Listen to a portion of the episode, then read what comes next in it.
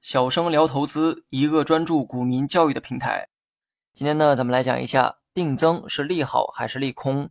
不管公司做任何的决策，投资者最关心的只有一个问题，那就是股价会如何变化。假如公司做出了定增的决定，那么对于股价是利好还是利空呢？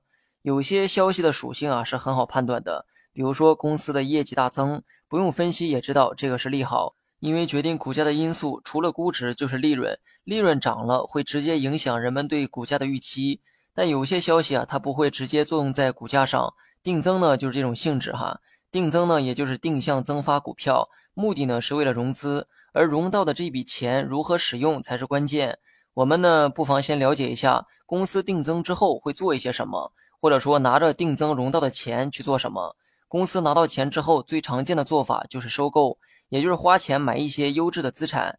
有一句话呢，大家一定要记住哈：要么干掉对方，要么加入对方。如果有些企业威胁到你今后的发展，你呢可以选择趁它体量还小的时候收购它，这样呢你就能巩固目前的市场地位。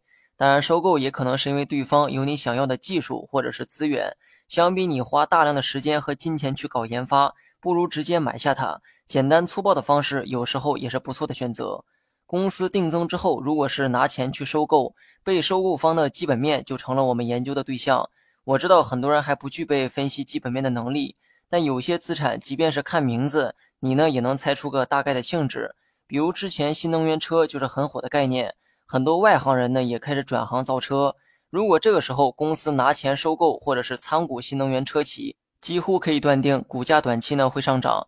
你可以留意收购的资产是不是当下热捧的行业，如果不是，那就另做判断；如果是，大概率会是利好。公司定增之后，除了拿钱收购别人，他可能还希望被别人收购。还记得定增的概念吗？定增是对指定投资者增发股票。我呢，把小明定为增发对象，小明花钱买了我的股份。他呢就成为了我的股东，甚至是控股股东。因为小明呢持有我公司的股份变多了。小明呢不一定就是个人，他也可以是机构或者是其他公司。他拥有我公司没有的技术或者是资源。我以这种方式啊认他做爸爸。爸爸今后呢当然也会照顾我的生意。那么不难发现，这种性质的定增是为了调整现有的股东结构，让某些特定股东的地位啊上升，甚至呢让他们变成控股股东。利用他们的资源帮助企业更好的发展。